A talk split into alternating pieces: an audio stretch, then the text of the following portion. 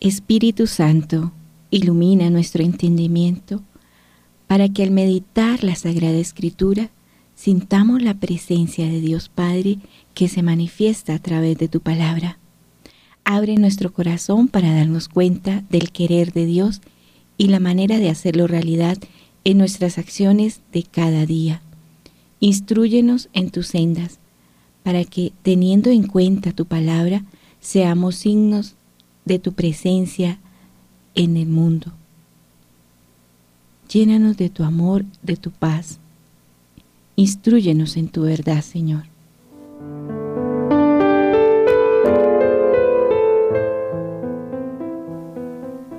Lección Divina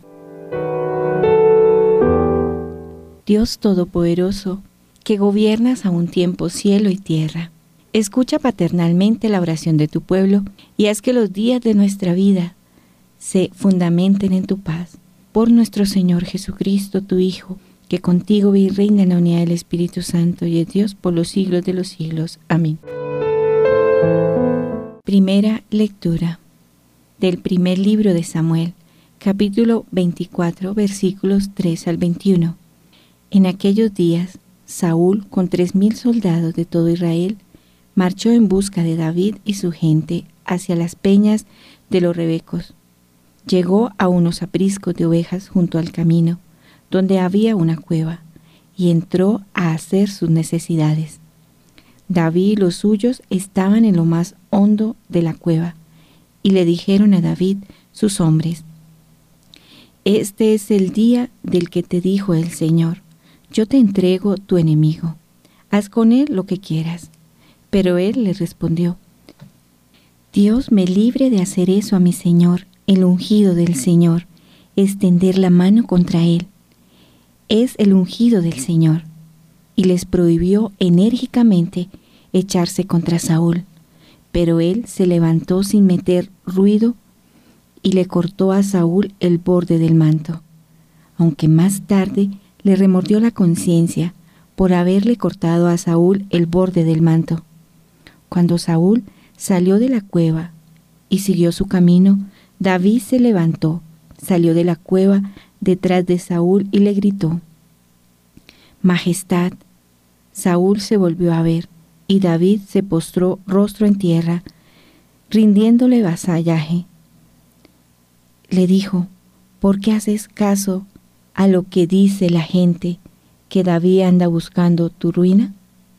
Mira, lo estás viendo hoy con tus propios ojos. El Señor te había puesto en mi poder dentro de la cueva. Me dijeron que te matara, pero te respeté y dije que no extendería la mano contra mi Señor, porque eres el ungido del Señor.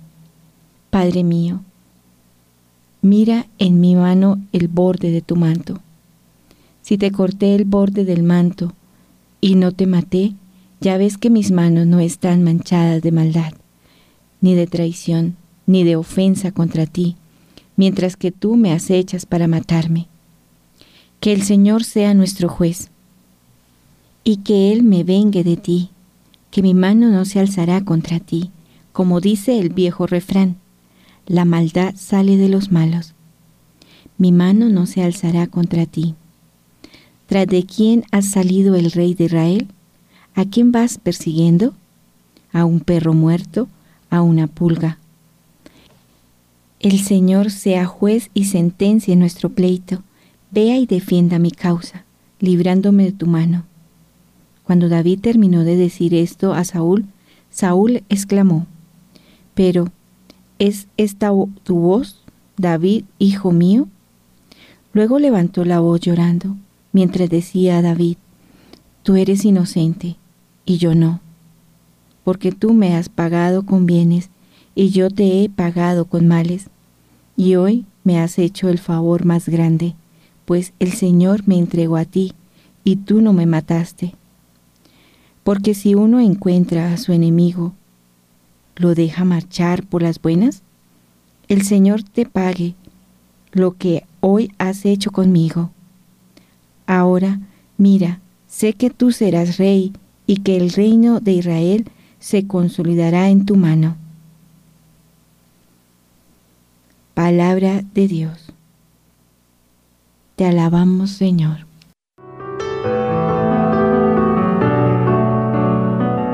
Segunda lectura. Lectura del Santo Evangelio según San Marcos, capítulo 3, versículo 13 al 19. En aquel tiempo, Jesús, mientras subía a la montaña, fue llamando a los que él quiso, y se fueron con él. A doce los hizo sus compañeros para enviarlos a predicar, con poder para expulsar demonios. Así constituyó el grupo de los doce. Simón, a quien dio el sobrenombre de Pedro, Santiago el de Zebedeo y su hermano Juan, a quienes dio el sobrenombre de Boanerges, los truenos, Andrés, Felipe, Bartolomé, Mateo, Tomás, Santiago el de Alfeo, Tadeo, Simón el Celotes y Judas Iscariote, que lo entregó. Palabra del Señor. Gloria a ti, Señor Jesús. Meditación. Tú serás rey y por tu mano se consolidará el reino de Israel.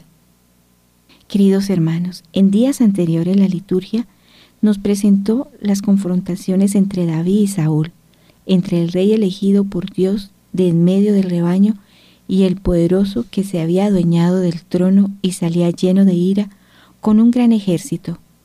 Hoy el relato continúa con la persecución que Saúl hace a David, aun cuando éste lo había liberado de los filisteos. Pero sucede un evento que da un sentido nuevo a la historia, la misericordia de David. Él, teniendo la oportunidad de acabar con Saúl, no lo hace, sino que se presenta ante el rey para aclarar sus diferencias. Saúl, conmovido por la actuación de David, le entrega su reino y le augura grandes éxitos que por gracia de Dios alcanzará. Durante el reinado de David, Israel se convirtió en un gran reino. Hubo paz y prosperidad económica. Pero tras su muerte volvieron los malos momentos y nació en el pueblo la esperanza de un descendiente de David, de un Mesías que devolviera la gloria perdida a Israel. Como lo celebramos durante la Navidad, en Jesús se cumplen todas las esperanzas y profecías de Israel. Él no resulta un monarca reducido al palacio, a los banquetes y a la recaudación de impuestos, sino que sale a las calles para sembrar esperanza a los hombres y mujeres que atraviesan dificultades en los enfermos y en los pecadores que son excluidos por la ley. El Evangelio de hoy describe la acogida y la misión de los doce apóstoles. Jesús comienza con dos discípulos a los que añade otros dos. Poco a poco el número fue creciendo. Lucas informa que llamó a los 72 discípulos para que fueran con él en misión. Lucas capítulo 10 versículo 1. Marcos capítulo 3 versículo 13 al 15 el llamado para una doble misión. Jesús llama a los que Él quiere y se van con Él. Luego instituyó doce para que estuvieran con Él y para enviarlos a predicar con poder de expulsar los demonios. Jesús los llama para una doble finalidad, para una doble misión. Estar con Él, esto es, formar la comunidad de la que Él, Jesús, es el eje rezar y tener poder para expulsar los demonios, esto es, anunciar la buena nueva y luchar en contra del poder del mal que arruina la vida de la gente y aliena a las personas. Marcos dice que Jesús subió al monte y estando allí llamó a los discípulos. La llamada es una subida. En la Biblia subir al monte evoca el monte al que Moisés subió y tuvo un encuentro con Dios. Éxodo capítulo 24, versículo 12. Lucas dice que Jesús subió al monte, rezó toda la noche y al día siguiente llamó a los discípulos, rezó a Dios para saber a quién escoger. Lucas capítulo 6, versículo 12 al 13. Después de haber llamado, Jesús oficializa la elección hecha y crea un núcleo más estable de 12 personas para dar mayor consistencia a la misión y también para significar la continuidad del proyecto de Dios. Los doce apóstoles del Nuevo Testamento son los sucesores de las doce tribus de Israel.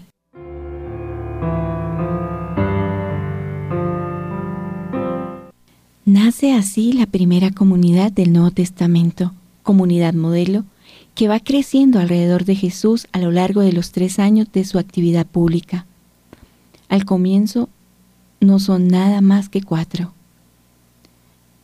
Poco después, la comunidad crece en la medida en que va creciendo la misión en las aldeas y poblados de Galilea. Llega hasta el punto de que no tiene tiempo ni para comer ni para descansar. Marcos 3, versículo 2. Por esto Jesús se preocupaba de proporcionar un descanso a los discípulos y de aumentar el número de los misioneros y misioneras. De este modo, Jesús trata de mantener el doble objetivo de la llamada, estar con Él y enviarlos. La comunidad que así se forma alrededor de Jesús tiene tres características que pertenecen a su naturaleza. Es formadora, es misionera y está inserta en medio de los pobres de Galilea.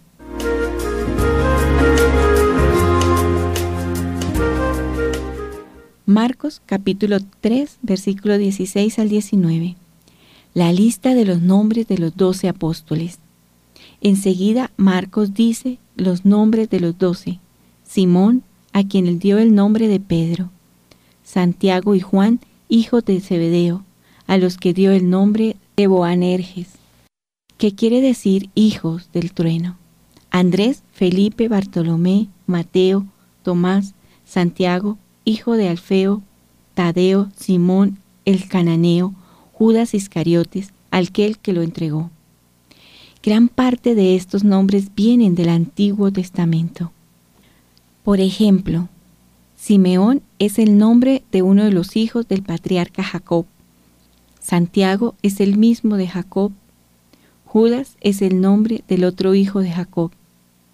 Mateo también tenía el nombre de Leví que es el otro hijo de Jacob. De los doce apóstoles, siete tienen un nombre que viene del tiempo de los patriarcas. Dos se llaman Simón, dos Santiago, dos Judas, uno Leví. Solamente hay uno con un nombre griego, Felipe. Sería como hoy en una familia donde todos tienen nombres del tiempo antiguo y uno solo tiene un nombre moderno. Esto revela el deseo que la gente tiene de rehacer historia desde el comienzo.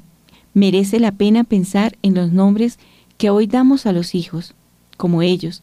Cada uno de nosotros está llamado por Dios por el nombre.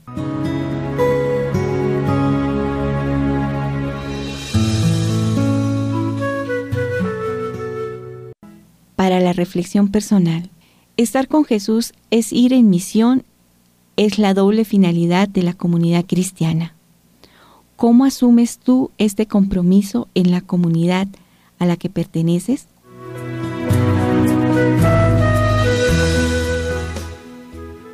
Jesús llamó a los discípulos por el nombre.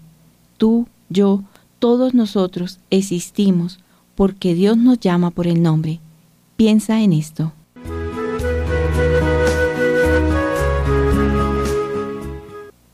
Final. Muéstranos tu amor, Señor danos tu salvación. Su salvación se acerca a sus adeptos y la gloria morará en nuestra tierra. Salmo 85